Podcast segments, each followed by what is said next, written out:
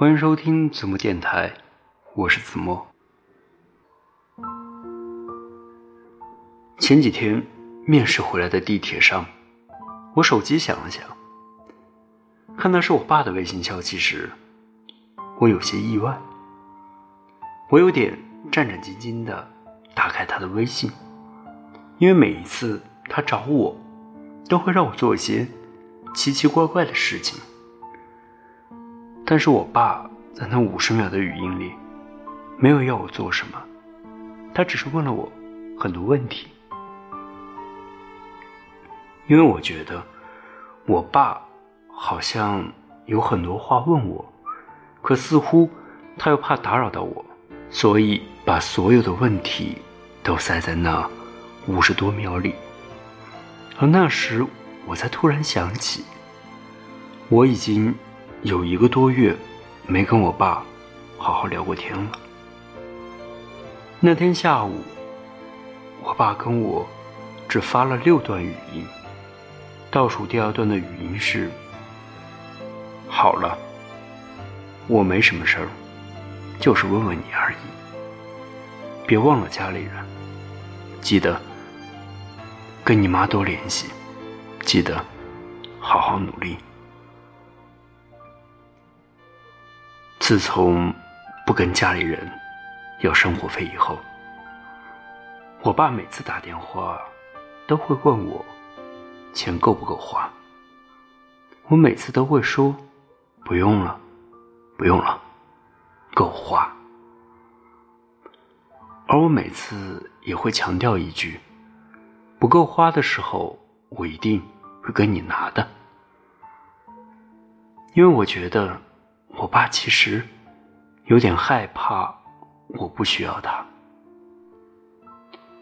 我们越来越成熟时，会越来越独立，越来越不需要家里人的帮助。一开始，我以为我爸会很高兴，但慢慢我发现，对于他而言，我的独立是一件。很纠结的事情。他很高兴我长大，但同时，我长大这件事情，好像意味着我不再那么需要他了。大人也需要安全感。其实，每一段关系的建立的基础，都是互相需求。如果只是单方面的需要，那某一方。就会变成附属品。庆幸的是，渐渐长大以后，明白这个道理以后，我不再会让哪个重要的人成为附属品般的存在。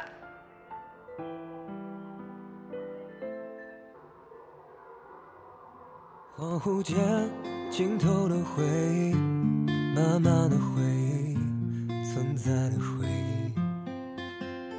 只看见遗忘的笑脸，纯洁的笑脸不在身边，想实现从前的诺言，不轻的诺言和你的诺言，却描绘无期限的诗，有寓意的诗，刻画的线。